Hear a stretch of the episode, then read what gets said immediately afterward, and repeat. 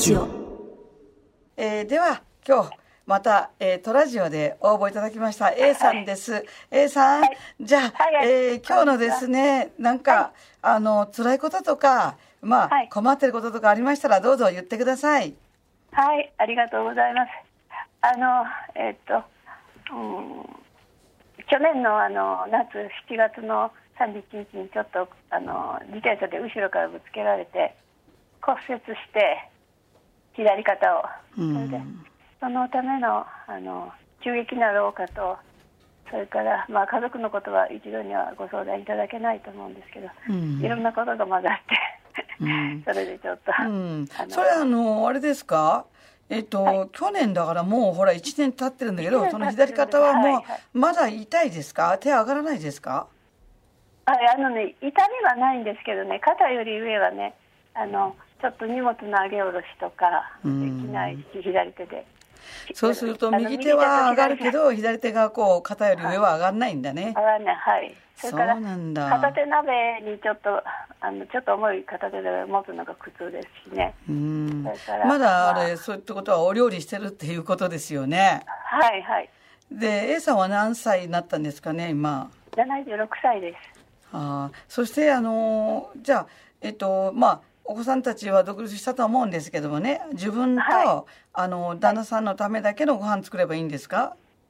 いえあの息子も手伝ってはくれるんですけどあの息子次男のと一緒に3人で一緒に暮らしております。上2人はあの出ております。うん。県外へ。そうするとそのお料理ねあのやはりもちろん次男さん手伝ってくれくれるってことですけどもねはい、まあ3人分のね、えっと、ご飯を毎日作らなきゃいけないの？はい、朝朝昼晩ね。ああそう。それそれ聞いてるとその左肩もねあの、はい、使わないってじゃだってだってほら鍋持ってねこっちで箸持って炒めて、鍋を左手で持つわけじゃないですか。はい、そうですね、うん、そうするとこう本当に持てないですよその方じゃね。ええー、ちょっとねだから重いとねあの、だらんとなるんで危なくて、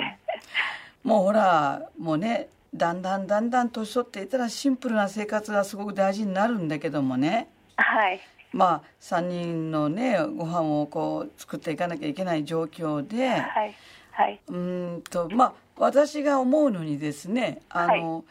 い、もしあなたがいなくなったら差し当たって夫もこの次男さんも困るからね。まあこの方々にもね、あの、お料理を教えたらいいと思うんですよ。はい。それがねあの次男はねもう自分であのそれこそ幼稚園の頃から卵焼きでも自分で作って食べる子でしたけどああいい子ですよね。夫はもうまるで何もあの今でもあのお水飲んでもそのコップは置いたままで全然洗いませんし 持ってもいきません。それはご主人ですか？はい。だからこうご主人がねもう私たち、はい、まあ年取っていけばね私もやっぱり大概年ですので年ですのでね、はい、やはりこうこうやっていつまでもこうそのねあの命があるかわからないような状況でね年取ったらこう、はい、まずシンプルな生活とシンプルな考え方と、まあ、シンプルな環境にしなきゃいけないのでご主人も、もしかして先にねもう A さんが先に行くことだってあるかもしれないからやはりこう、はい、この方にもこうねあの生活の一部としてやっぱりこう手伝ってもらわなきゃいけないと思うんですよ。だからね SOS を出すっていうねあの今こう、まあ、去年の、ね、自転車事故でこう肩おかしくなってからやっぱりこう鍋がね持ち上げられないんだよねってい。うことをねしっかり言って。それでこうこういう時は助けてもらいたいなとかね洗濯物をこう干すのも助けてもらいたいなっていうことはねあのやっぱりご主人も話できたらすごくいいかと思うんだけどもあのでも無理ですよね。もうね、うん、する気がないというかいそういう家でも育ってるしそれからねなんかあの夫の母がちょっと自閉症なのか発達障害なんかちょっと私に判断つかないんですけど、うん、何もしない人でね子育てもちゃんとしなかったんですよ。うん、あのそうだと思うんですけどね。でもこう、うん、このこのままではあなたの体力が持たないと思うんですよ。そうですうね。ん、でこうそのだんだんこう年を年取っていって、えー体力のリミットがこう分かるわけじゃないですか。そうですね。うんでも前と同じようにねあの、はいこうやってもらわなきゃ困るような状況を、うん、や押し付けられるとやっぱり身が持たないのでねうん、だからそこはねあのできることしかできないからね。そうですうね。ん、あの時々はまあそしたらもう今日はもう私は食べたくないから作らない作らないわって言ってもいいよかったのかなとは思うんあですけどもね。時々ね、それします。うん？うんそれそう言うと息子が手伝って自分でしてくれて食べさせてくれるんですよ夫にねうんだからまあ、うん、息子も自分のことをしないといけないのに、うん、夫と私の面倒を見ないといけない ような感じではありますね、うん。これからは特にね。でもそうなるとこうねあなたはやらなかったからって罪悪感になるから力振り絞ってまた家事やったりねやるんだろうと思うけどもねそうするとどんどんどんどんこう体の体力がやっぱりねね。あの耐えてまあ耐え抜いてきたきた体にねやっぱりムチってるような感じになっちゃうからこれ読んでてこう、うん。ちょっとね働きす動きすぎかなっていうふうに思うんですよね。うん。うん、であのどちらかがこう介護になった家も夫婦もやっぱりこういうところで大変な思いしてるんですよね。そうですうね、ん、だどこかこう手抜けるとか抜かなきゃいけないしもうあのクッキングって言ってもねもうレトルトみたいなものでねあのお湯沸かして、えー済むようなものでもこういいと思うんですよ。あの手手抜かなければあの、体の温体力の温度はできないと思いますよ。うん。でやはりこうえ A さんはあれじゃないですかねこう自分がやれないっていうやれないとかこうやってあげられなかったってことに対するこうね罪悪感っていうかそういうのは多いのかなと思いますけどね。小さい頃にこうあなたはこうお母さんにね本当の愛情をもらってないんでね。だからこえーまあうなんか一生懸命。ではないかもしれないけれどね、うん。でもまああのし下の妹にある軽い障害があったから、うん。うん、まあ母は長男の代わりだと思って可愛がったんだろうと思うんです、うんうん、だからそれはねあなたの中でやっぱりこう辛いね、えーこう思い出となってやっぱこの親とはこうどうやっても親子という感じにはなれなかったんだってねはい、そういうことなんだよね。うんうん。だからもうあでも私よりもっと厳しい目に遭ってるのはすぐ下の。真ん中の妹なんですよ、うん。だからねその妹のことも考えておぶかんならんし、うん。でもまあい真ん中の妹の方がもっときついです。うん。だからね、できることをと思ってうん。やってはいるんですけどね、うん。うん。まあでもよう真ん中の妹をしてくれましたわ、うん。うん。まああのあのじね、うん。そういうそのこう例えばこう重篤感っていうかそのうん。家に行けば帰る家があるんだっていうのがなかったからねで、うん。まあこの質問書を読んでみると、まあ、じいちゃんばあちゃんとこいた時が幸せだったって書いてあったんでね。ものすごい幸せだったですよ。それをね見るともういかにお母さんとのお母さんとの間がね良くなかったかっていうねそれももうでかといってこう抵抗することもなくねあなたはねまあただ言われるままね「ダメだなお前は」とか、えーなんか「何やってもダメだ」ってこう言われてもこうそのまま飲み込んできたっていう感じはするんですよ。はい、期待だけはされてねうん。しんどかったですよ。うん。まあちょっとね頭もよろしかったようでねそう。だからこうまあ親もそこは期待ししたんでしょうけどね。でもこううんやはり本当のなんていうかな自分がうまくいかない時だってねああいいよって、えー、A ちゃん大丈夫だよって言ってくれるようなねやっぱり親をね子供はいつも期待するんだけどそういう親ではなかったっていうことですよ。なかったですね。うん、そしてその最後の子一番下の妹がもう一番目の中に入れても痛くないそのね、えー、あの男の子が死んだ。その子の生まれ変わりだ生まれ変わりだと思ってもうすごい大事に大事にしてしてあなたとそれからその下のすぐ下の妹は結構ね不当に扱われてしまった。でその中であなたはこうその下の妹の方がもうよっぽどきつかっただろうってこう思いはかってあげてるわけだよね。あなたも大概きつかったろうに、まあ、すぐすぐ下の妹がね、うん、すぐ真ん中の三姉妹の真ん中のね子がね、一番きつくだったんですよ本当に。親子の縁を裂くようなことを母がしましたのでね平和切開の後ね、うん、本当に。で私は高知県にいたからね、うん、全然何が起きてるか知らずにね、うん、助けてあげることできんかったんだね。うん、でもほらそれは妹真ん中の妹も辛かったけど大概あなたも辛かったわけだからさ。あなたも自分自身をね、救わないと。真ん中の妹の方がきつかったでしょうね。うん。親子の縁裂かれたんですから。母に。あのまあまあ、親子の縁を裂かれたっていうけども、まあ、実質上あなたも親子の縁がないということでねあの言葉に出して言わなくてまだ態度出して言わなかったかもしれないが同じなんですよ。だからやはりその自分自身も大変だったってことを A さんはね言ってあげなきゃいけないしもう頑張ってきたこともこう褒めてあげなきゃいけないしそれがその他に大変な人がいるからってこうそっちばかりをさ見ようとする傾向があるから自分が言えていかないんだよね。あうん、まずはね、ね、まずは置いといてその中の真ん中の妹も置いといてそれからあなたの次男のね息子さんも置いといてその、あなたが大変なんだっていうところがねやっぱ自覚できないといけないんですよ。で休む時は当然の権利として休まなきゃいけません。ですから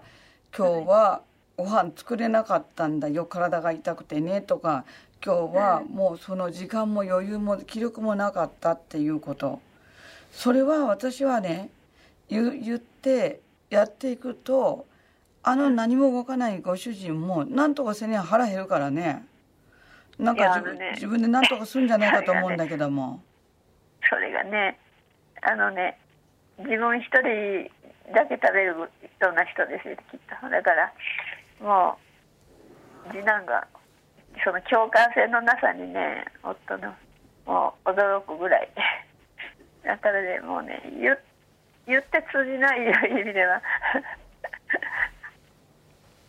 自分のことが先ですから、うん、母も夫もね、同じですねそういう意味では、うん、もうね言って通じる相手なら私も少しは。でも私もだいぶねあの言うようにはなったんですよ。そうそうそう。そう。いろんな勉強してね。そう。言えるようにはなってるから。今はねやっぱり 嫌な老人にもなってるなと思いつつ言ってるなと思って、うんうんうん、いますけど、うん、あの人間を見る時にねやっぱりあの、こう綺麗なとこだけ見てもしょうがないしねこうその自分の中にもこうやっぱり我がことが大事だっていうところあるわけですからね。確かにね、うん、だからそれをこう鑑みた上でそしてこう、じゃあ私はなぜこういうその、えー、言っても通じない人たちや我がことばっかり先に出てくる人たちばっかりにこう囲まれているんだろうっていうとこをこうねやっぱり見つめていくわけですよ。あのあなたが自己主張をしないからそういう人が周りに来るっていうのもあったと思いますよ。若い頃とか小さい頃とかね。ああそうですね。うん、うん、自己主張。まあね、うん、まあ母の育ちもそうだったんでしょうけど寒いって言えば乃木大将はっていう話になってね、うん、もうね 乃木大将は寒いって言ったから裸にされて冬の1月に 井戸端へ連れて行かれてバケツで水ぶっかけられたとかそんな話になるんで、うん、言ってもねなんかねもうまあそれに似たような話ばかりになるので私の方もねもうね言葉っていうのも言葉はあっても意味がない。なかったですね、うん。うんもう40代まあ大学に出た時にみんながもう自由に好きなかったことを言ってるのを聞いて信じられなかったですね、うん。うん、それでまあ40過ぎてからちょっといろんなこと勉強しようと思って出かけていって、うん、本当のことを言おうと思うとね泣かずにものが言えなかったんですよ。うんもう泣く以外の言葉は私にはなかったから、うんだけどうんすごいね抵抗して言う言うからね涙になっちゃうんですね、うんうん今でもちょっとその傾向ありますけど、うんうんちゃんと言葉で言えばいいんだけども泣けば泣いたらね泣けばいいと思ってるって言いますからね母がね、うん。とにかくもう言葉はあってもないと一緒だったですね。うんうん。本当に。ね、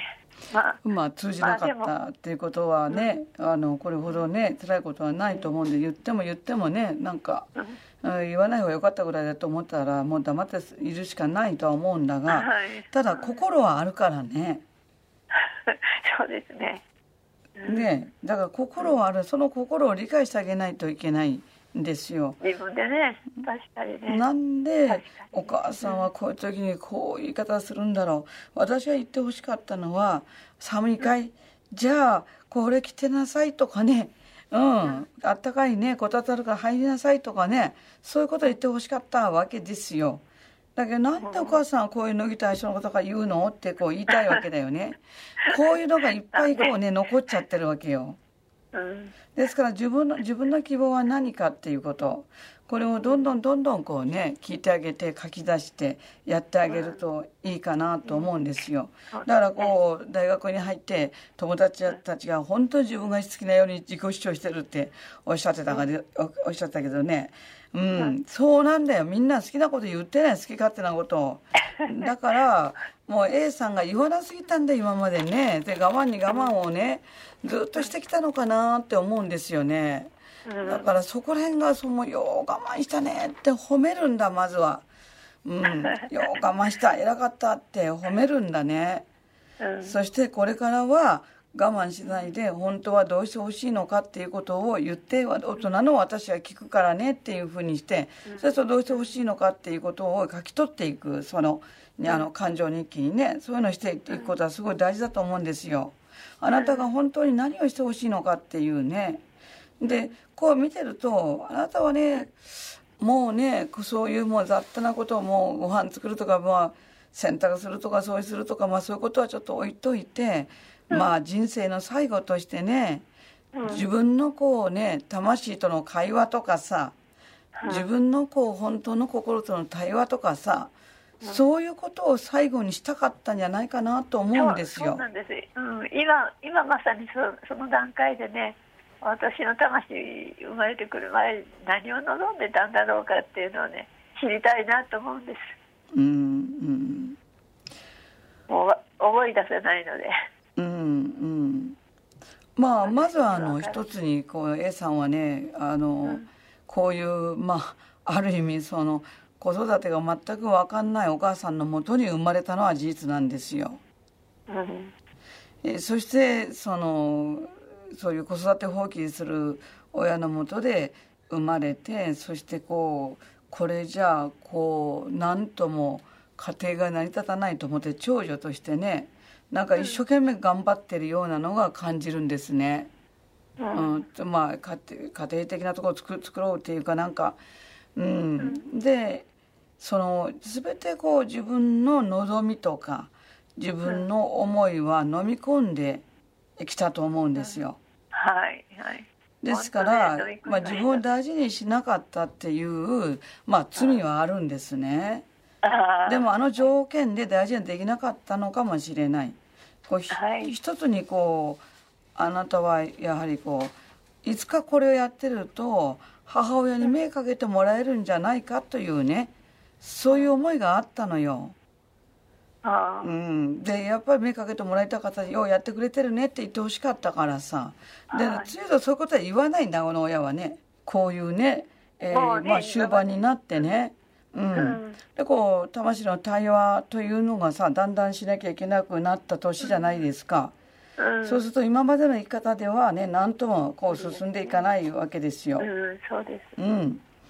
まあこの体が、えー体力も少なくなりね、えーそれでこうなかなか自分が思うようにこういかない状態にこう今あるわけですから。そういう中で自分を保つことをどうしたらいいかってことを、まあ、必死になってこう自分のこう場所とか時間とかやっぱり作っていかないとこれからの、まあ、神様仏様と対話が増えてくると思うんですよ。うん、うん、でそしてこう、まあ、あの死の世界に向かっていくわけじゃないですか。はい。うん、だからこれこう日々のこの世的な忙しさにかまけてるとやっぱりなかなかそこのところを見つめていくのがね難しくなるわけですよそ。ですか。でそれで今同じようなことをやってたら前と昔と同じことやってたらねいつも生活にこうずっと追われて自分のこうこう今まで生きてきたことも顧みることもなくまた自分が何をしたかったのかって顧みることもなく本来自分はうんこうもっとこうしたかったとかいうこともなく顧みることもなく。えね、である日突然こう死が訪れた。ら例えばぽっくり病とか例えば心臓病とか、えー例えばこうもうあの認知症になっちゃったとかね、それはとても残念だと思うんですよ。はい。ですから年取った方々に私も含めてですけどねやっぱり何をしなきゃいけないかというところは、あの自分のために時間を作るっていうことがすごく大事になるんですね。そうですね。うん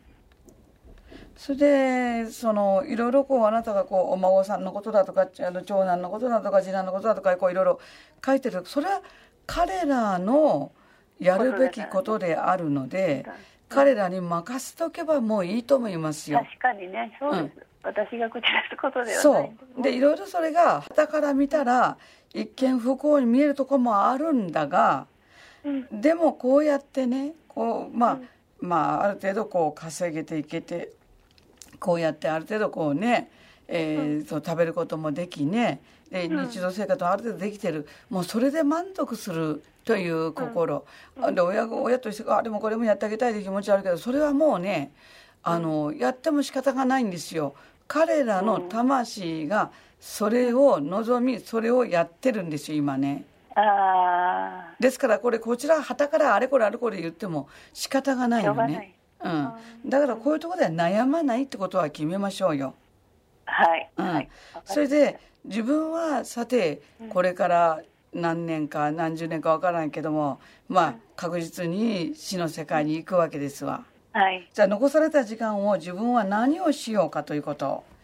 うん。うん、これを考えていかなきゃいけないと思いますね。はい。はい。でやはりこう真理に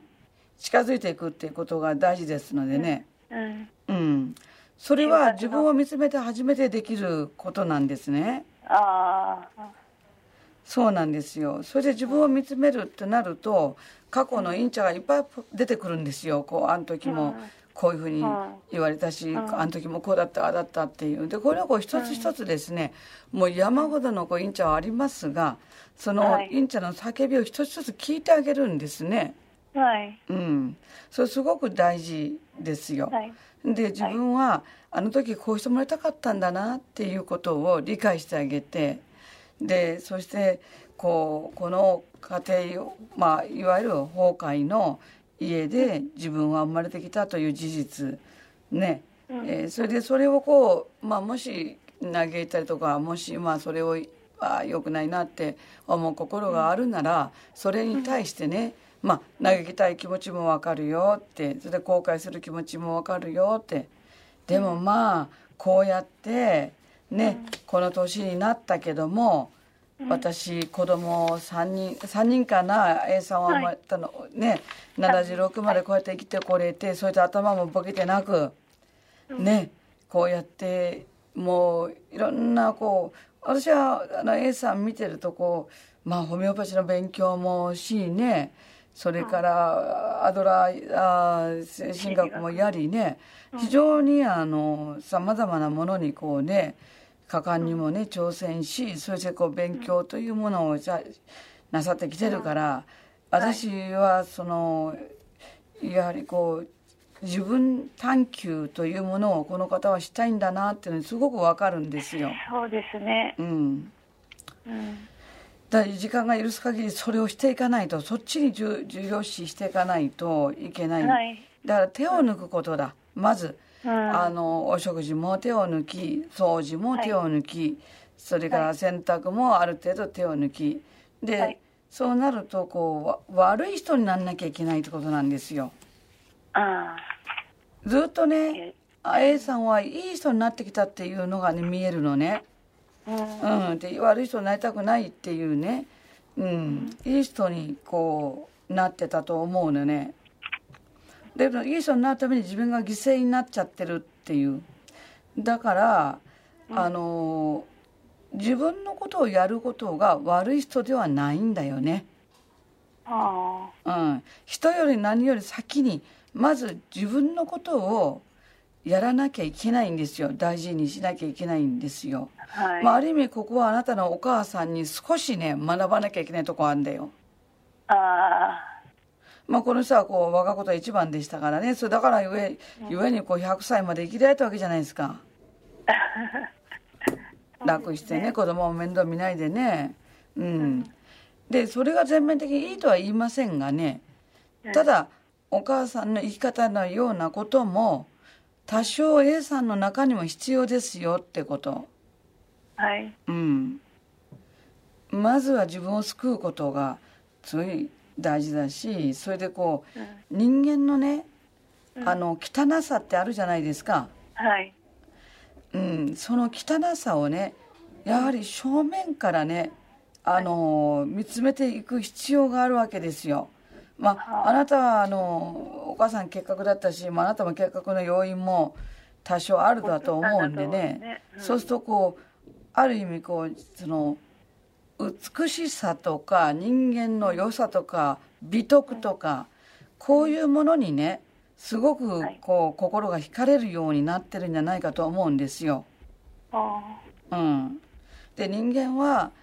うん。あのものすごいいいものを持っていて人間はものすごくこう美しい心肘の心を持ってると私もそう思いたいしずずっとそれを思ってきたけどそれやればやるほど騙されたりお金取られたりねなんかえらい目に遭いましたわ。だから騙すのはちょちょろかったと思いますね私みたいなそういう、まあ、目に十字が入ってるような人間はね。それ多分 A さんもそういうところがあるんですね美しい目を見たいっていうね、がっかりしたくないっていうね、ううん。ん、ですからこう魂が純粋なんだよ、あうん、しかしね。魂が純粋っていうことはイコール、まあ、ある意味こう魂がまだ若いんだってことなんですよ。ああ。酸いも甘いも分かり分かってこの世にはいろんな人がいるんだっていうこと。あもちろん最終的にはその肘のような心を触発するえためにみんな何回も生まれ変わるんだけどもそのかけらもないような人も世の中にはいるんだわね。う。ん、でそれもその人間のこうその影の部分としてねそれも分かったが上でね分かったが上でやはり人間を信じて生きるっていうことが大事になるのかなと思いますね。そしてたとえそういう肘の心ももう本当触発することもできなかった人たちに出会ってさまたボロボロにさせられた時にでもでもこの人を信じてよかったわってこう思えるようにねうんまあ騙されてもいいから信じるっていうのは大事なとこもあるわけですけどもそこに期待をしないってことなんですよ。ああ。そうね。期待をするからね、うんがっかりだとあのつきそうわけだ。あそうあこうなったのねってあまだこの人は聖のとこ心を触発できないできてない発展途上なんだなと無名なんだなってこうすぐ思えてねそして許せるようになっていければいいのかなと思うんですよあ。うん。諦めではなくて許しなんだね。落胆ではなくて許しなんだね。うん。でまああなたのね、まあ、背後に、まあ、守護霊がついてくれてるからね、はい。まあ、その方がねうん、ん。まあこうそうその自分がこうひたすら押し隠してきたうん。蓋閉めてきたうん。自分の醜い部分っていうのをうん。見なさいよっておっしゃってるようでね、うん。うん、あなたは本当に冷静も高いしね実はね。9,000ぐらい冷静ありますからね。冷静も高いしね。うんそう普通のさは3,000ぐらいだからさ3倍ぐらいあるんだけどさ。うん、9,000ぐらいあるんだわ霊覚が。だけどもやはりあのそこでね自分のこう汚い面とか自分のできてない面とか自分のダメさ加減とかいうところはあまり見ないようにしてきてるというように思うんですよ。うん、でそれがねあんまり見ないように蓋蓋閉めてると死ぬ間際にダーッと見せられるんですよ。あで苦しいんですよそれ。あ。だから今のうちに見とった方がいい。あ自分のねドロドロした部分やダメさ加減のところはねうん、やはりこう優秀インチャがあるとさこう自分は、あ。それほど優秀じゃないんですけどね。ね、でも優秀インチャあるんだよあなたにはね優秀インチャがある、うん、あってね、メだから。うん、でこう、まあ、ある程度こう自分ではできるんだっていうところを持ってたと思うんでね、うん。うん、でもこうそういう時にこうねあなたの魂はどうもこうコントロールされることを人以上に、あの敏感に反応するみたいでね、あうん、だから親から何か言われるとコントロールと取るみたいでねあ。うん。ですからあなたのお母さんからしてみればあなたは扱いにくい子だったんだようん。ああ、そうなんだ。私もそうなんだけどねうん。ううん。んで非常にこう苦手なんですねタイプが違うから？そうですねそれでこうまあどっちかというとこう親といえどもうん。あなたにはコントロールされませんよっていう気持ちを持ってるからだああ、そうですね。ああな。あなたのような人間には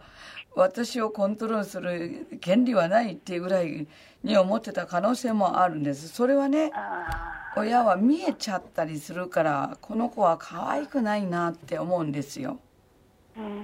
それを逆転親子って言うんですけどね。あ要するに魂が親よりか上なんですよ。ですから親の親なんですよ魂が。あだからこういう子供は親はね不気味なんだね。あ。うんで嫌うんですよですからこういう冷静の低い親に私をコントロールすると何事かとか思うような気持ちもどっかで潜在意識では持ってたわけですよああ、それで。私が最初の給料でプレゼントしたら怒ったのそうだったんですね。まあちょっとあのお前にはこういうのもらいたくないっていう思った可能性はありますわねうん。要するにこうこうあの蔑まれてるように見えるんですよ。ああ。嫌だったんですよね。蔑まれてるあなたからね。うん。まあこれが逆転親子の辛いとこですけどね。うん。うん。であなたの方が正しかったりするんですよ。行動から言う言葉が、ね、それは親は知っちゃってるんで知ってるんで潜在意識では。だから悔しいんですね。うん、こういうことだったのよね。だから冷静がお母さんが一番低かったんだなでお父さんはまだあなたに近かったっていうかそれでもあなたより低かったねお父さんも。ああ、そう。う。ん。うん。ですからこうねこういう逆転親子で生きてきたからまあしことま苦しい目に遭いますね。理解してもらえないんであなたのことはね親はね。それであなたが望むような愛ねいわゆる深い、えー等身大の愛それしかあなたはいらんかったわけですけどもそういう愛中途半端なねそんな愛じゃ嫌なんだっていうねうん、でもこの親は与えることができないんでそんな愛がないからあうんあ。うん。そっか。だから自分の中にもこうそうドロドロしたものというのがあってね、でその自分のそういう面をねこうやっぱりこうしっかりこう見ていく必要があるんですよ。本当は自分もねあの割とこうね知的な、えー、そういう刺激が好きだから子供なんか置いてね、うん、なんかホメオパシーの勉強したいしアドラーもやりたいしいろんなやりたかったって、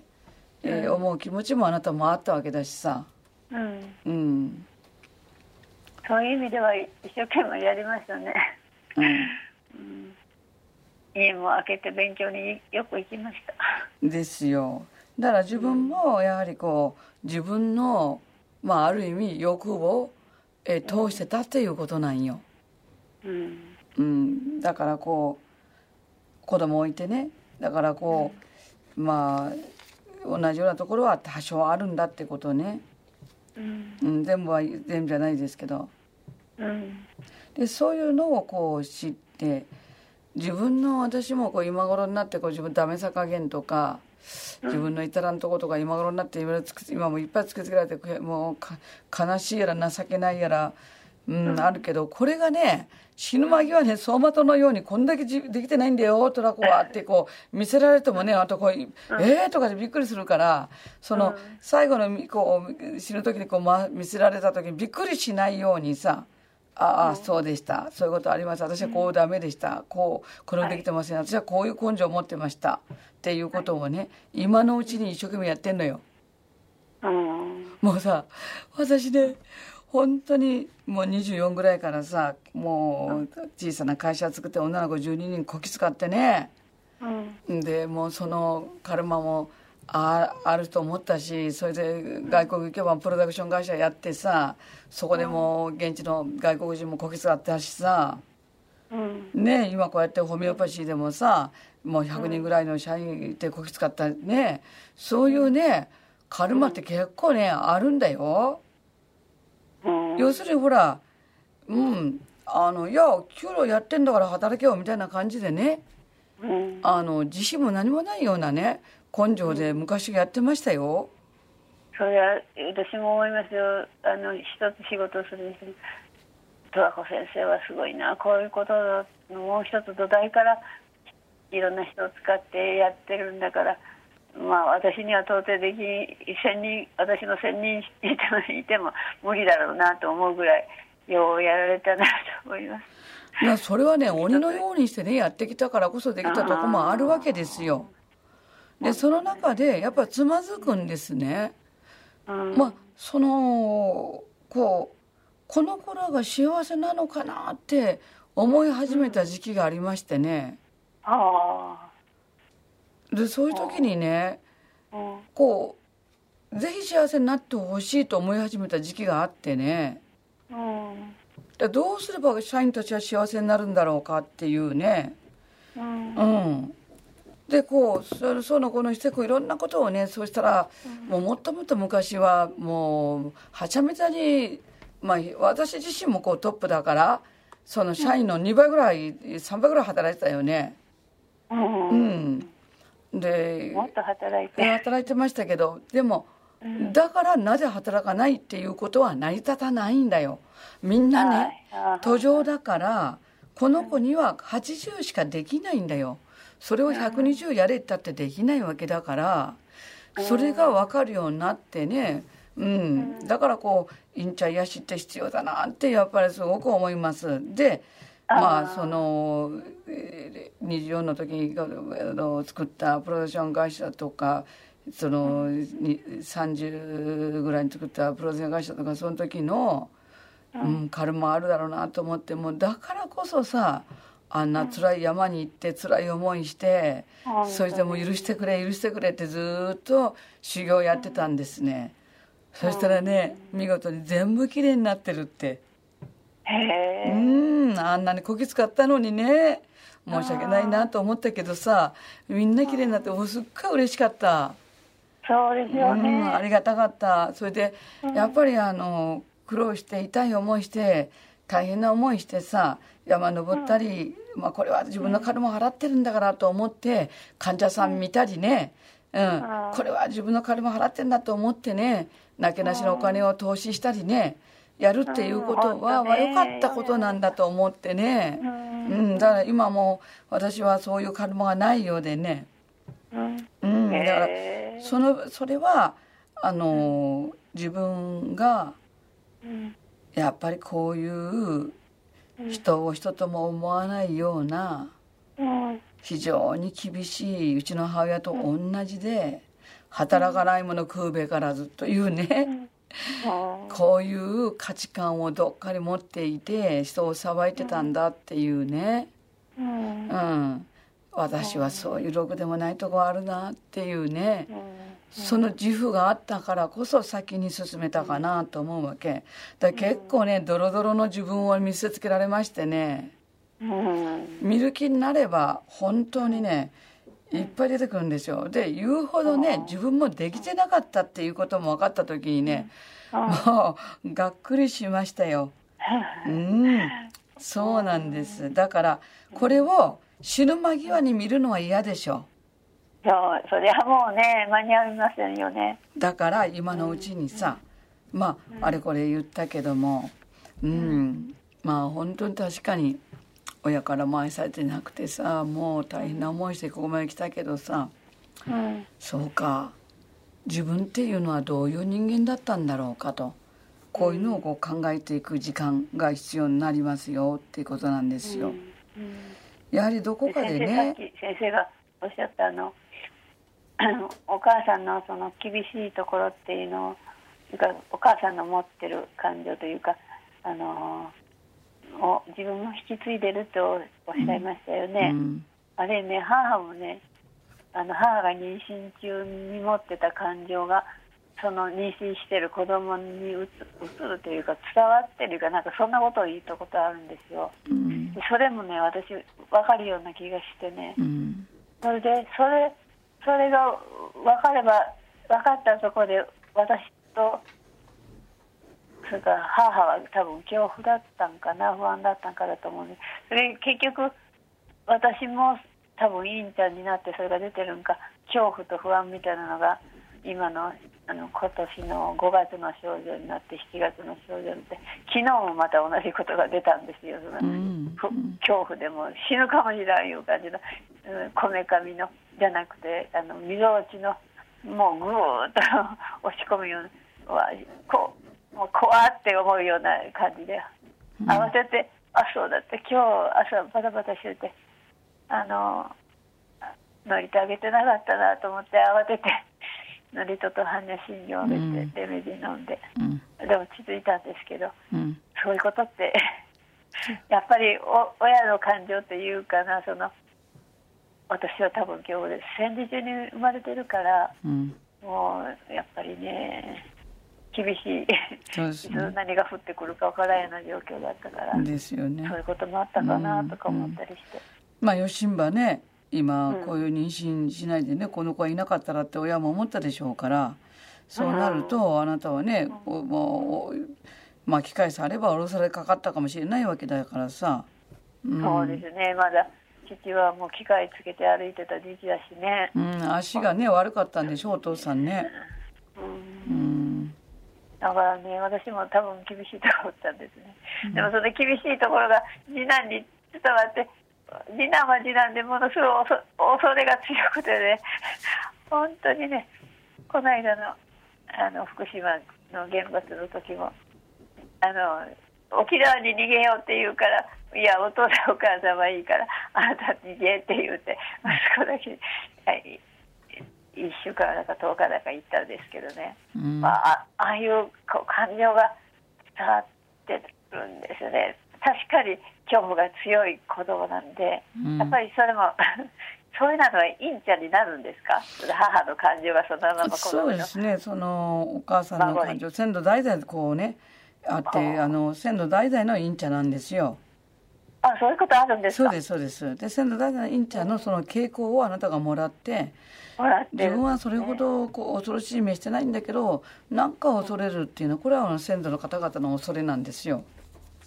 うん、でそれがインチャなんですよ先祖の方々の。あーそうだであの死んでもインチャは治りませんからね。ですから生きてる間になるべくその自分が、えーこのこだわったその感情インチャにね、えー声かけて解決しとかないとそれがまたこうこうね残っていってまた次のせいでこうやらなきゃいけなくなってそれだからこう本人の前世のインチャもありますし先祖代々からある、えーインチャもありますしそして今世で来たこの今世で作られたインチャもあるわけですよ。ああそんなに何種類もあるそうですそうです。へえそうですか、うん。じゃあどれもいっぺんにやらないといけないだから自分がねその、いい気分こういうふうにこうあの恐れやすいところは自分も含めてそのお母さんの気持ちそのお母さんのお母さんとお父さんじいちゃんばあちゃんの気持ちもうん。含めて私はこの不安恐怖を持っているんだと。戦時中だったんでね。でいつも疎開しなきゃいけなかったしね。うん、うんでそういうのをこうその持ってて持ってるんだっていうふうに思えばいいしですね。えーうん、でもそんなこんなん言いながらもこうやってこう今日えー76までこうやって生きてこれたわけですわ。うんうんこれはもう神様仏様のご加護がなかったら、その通りです、うん、生きられんかったですよ。うん、本当その通りでね、あの本当に順番よくね、いいろんな情報が、それこそよ40までは辛抱しなんもできなかったけど、次々とね、一番、あの、何かな、一番欲しい情報に近づいて、うん、最後がほがおかしい。うん。だこうこれからのこう生き方としてこううん。本当に自分をこう見つめていくっていうのが一番うん。大事なところでそして何かあったらもうお任せする。仏様神様に、えーこうやって信仰心を増やすんですね。安いことはね、うん。お任せということなんですね。あでこの人生をまあ、うんあなたが望んであなたがこのお母さんを自分の母としたくてこの母のもとに生まれたわけですよ。あはい。ですからここから学ぶことがあったはずなんですよ。はい。うんえー一つにこう自分を大事にするってことが、まあ、お母さん見て分かったと思いますけどね。はい。うんえーそしてこう決してこういい人になろうとはこのお母さんはしてなかったと思いますね。ああ、お母さんも母の人生の中でそれを身につけたんですね。そうですねまああの里子にちょっと出された時期があって捨てられたと思ってるから。はい。うん、だからその傷が言えなかったんだねお母さんはだから自分は育てられてないのに小さい頃うん。親からねなんで自分だけがこの子供育てなきゃなんないのっていうふうに思ったと思うんですよそうですね。ですからそういう時のこう3歳4歳か5歳ぐらいのインチャが騒ぐからとてもじゃないけどあなた方を育てることはできなかったただあ3番目の子は生まれ変わりでまた不憫だったからねあれあがオタブハンがあったからねうん。うん。うん、だからこう大事にしたいという気持ちになったんでしょうねあ。ったんですうね。ん、でもまあ下のその妹もね結構なんていうのかな不思議な子でねあのスッとしてるんですよ。人間的にねスッとしてる、うん、だから高等学校でも男子が組長になるのに3年間女で組長だったんですよ。大きい声一つするでなしね、ううん。ん、なんかね不思議な子だったですね。だから母にしたらある意味理想だったからまあ母には良かったんでしょうきっと。うん、でもい妹妹はでもそのことを気にする子ではなかったんですよねその男があることをね。うん、気にもせずね、うん。言いたいことも普通に自然にあの無理なくちゃんと言う人だったですね、うん。私にはないいいとこいっぱいあったですね、うん、うん、まあでも真ん中の妹一番違うなこれ 本当にね。えその方は今どうしてんですか？でまだ健在で生きてらっしゃるんですよ。妹は元気ですよ、うん、そだからしたらまあね。うん、なんだかんだだってこう大変な思いしたかもしれないけどね。お母さんからそういう冷たい思いされてしたかもしれないけど、ね。彼女がお母さんを面倒見たかったこんなにねそちりにあってるにかかわらず面倒見たかった心はねなんとかこの母親が自分に対して「お前も自分の子供だね」ってで一生懸命やったらねお母さんがそういうに言ってくれるんじゃないかと思った、思って一生懸命ねやったんだと思うんですよ。でも次度そういうことはなかったっていうね子供は、えー、一番 3, 3番目の女の子一人ですっていうぐらいだからねお母さんは。う。ん、そうでもねまあ、無無意識に多分そうだったと思うんですけどそうですそうです、最後にねお礼は言ったそうです。ああそれは嬉しかったろうねうん自分のね親を見てもらい見てあげなさいって親もね寂しい思いをしてるからって妹に言ったんですって、うん、だから自分の娘が面倒見てくれてるとは思ってもなくてね。それでもね一回お礼を言ったんだそうです、うん、ね、お礼を言ったんだ自分にね。それはもうお母さんも 地方みたいになってたんだね。うん、最後はねだからこう、あの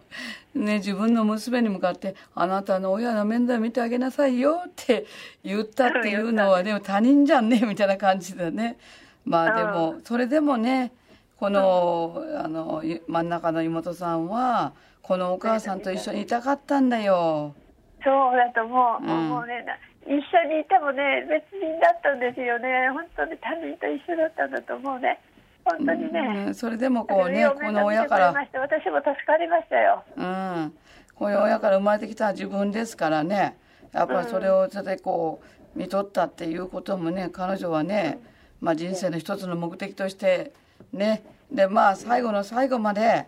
自分を、えー、子供娘として認めてくれなかったけども、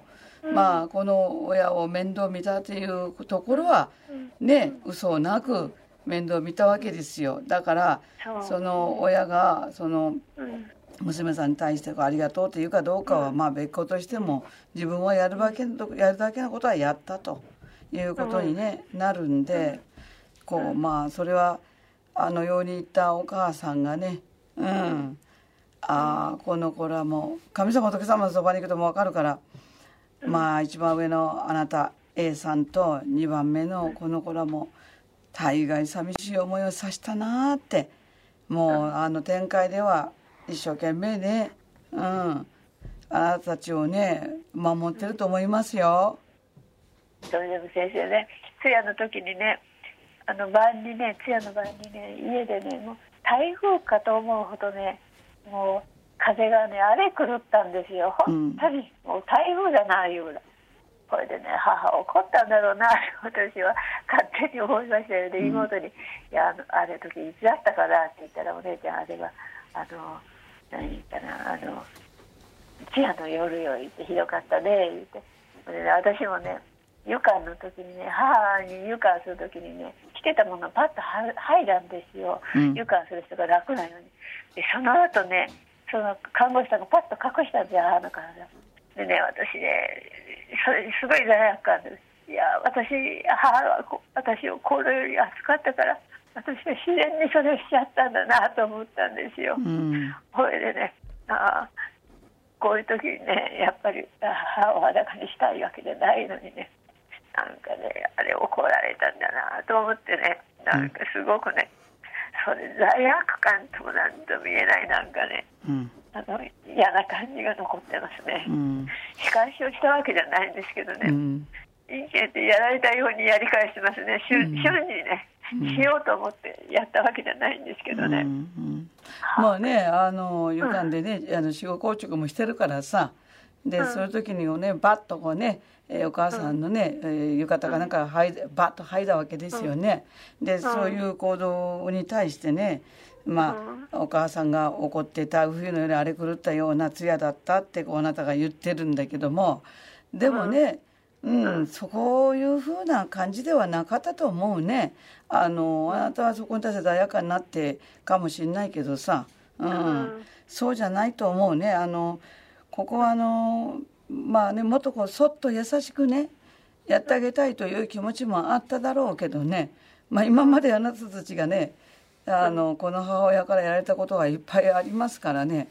まあそういうこう優しさのないお母さんに育てられまあね服着ても早く着なさいとかね早く脱ぎなさいって引っ張られたりしたこともあるだろうし、まあそれしか教わってないのにねえー、それだからといってこうねすぐにこうねあなたもや優しくパッとこう浴衣をちょ少し少しずつ履いて履いていって床感をしてっていうふうにはねできなかったと思うからそこはちょっと許していかなきゃいけないとこだと思いますよ。だからそういうことをこうねなるべくその A さんは責めないようにしなきゃいけないんだわな、うん、まだそれだとこうお母さんの家がさなんかこう上からのしかかってるような感じになっちゃうからね、うん、もうね逆に死んでね彼女はね、うん、あなたらにもっと愛情あげればよかったって本当に展開でそう思ってると思いますよ。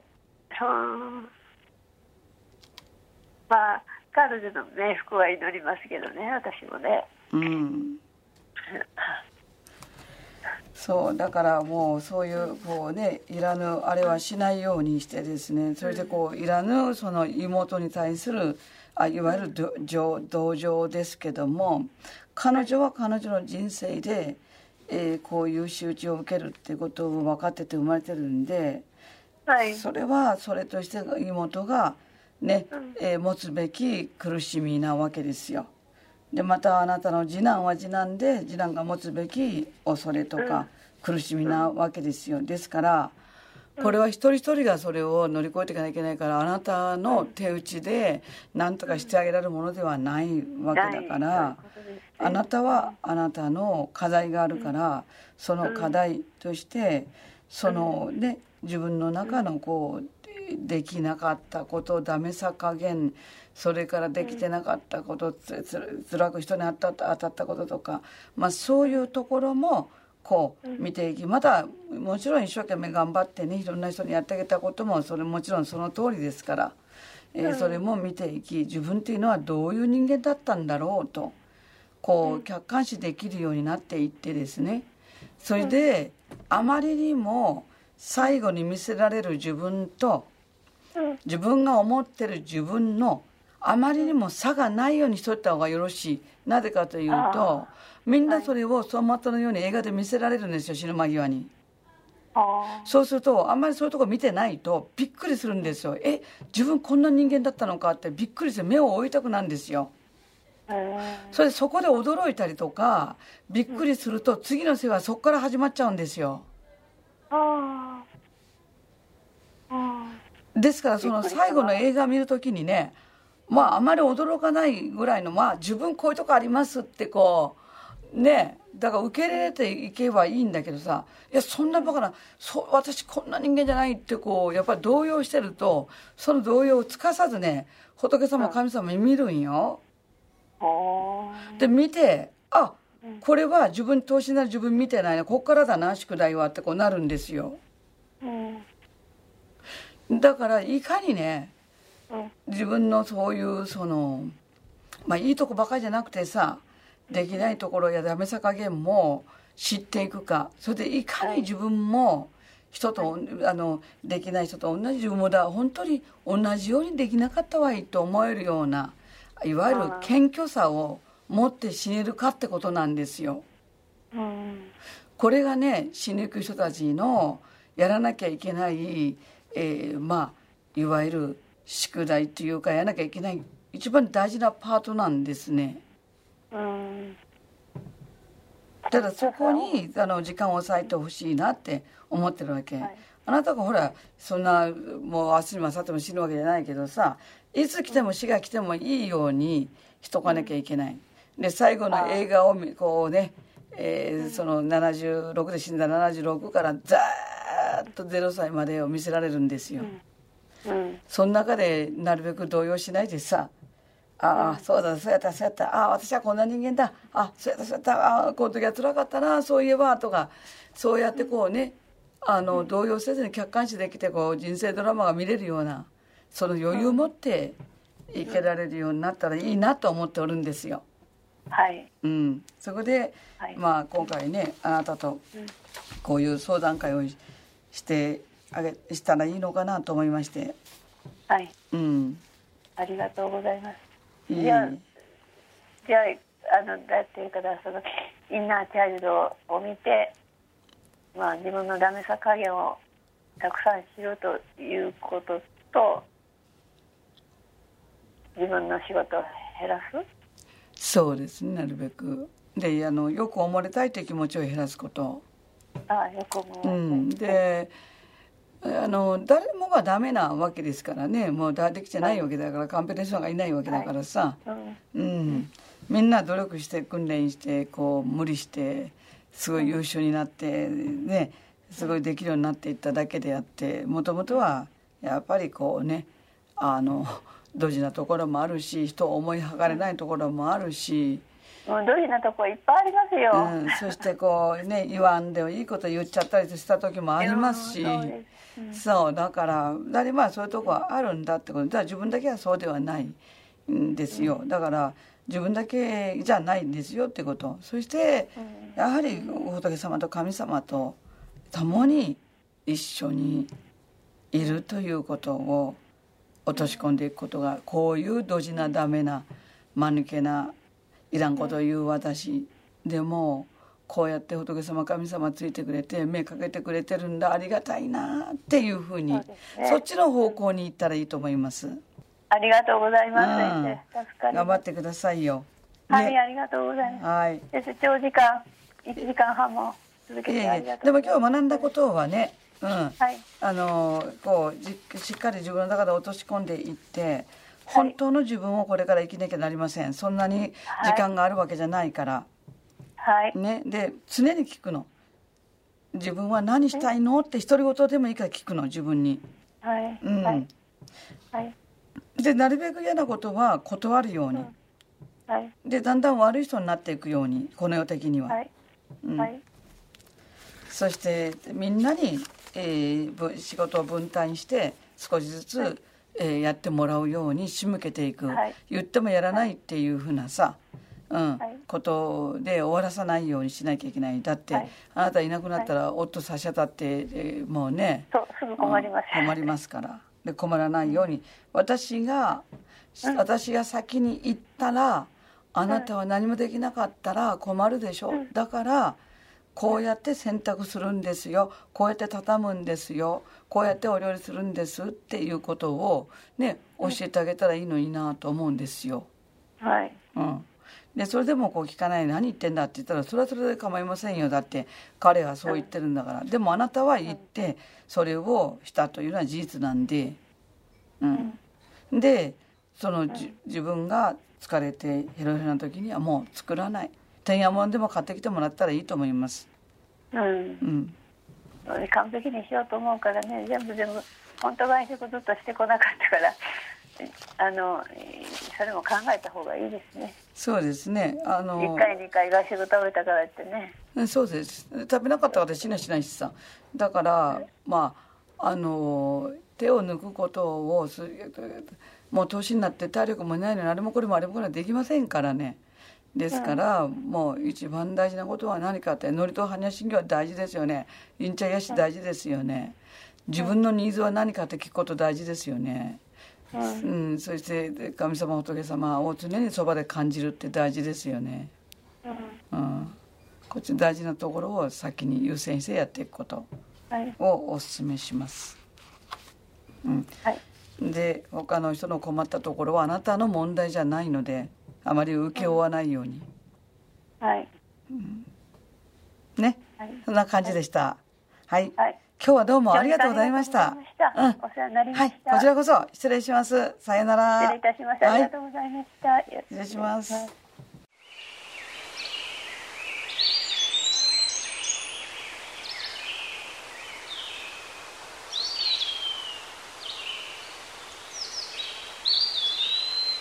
ラジオ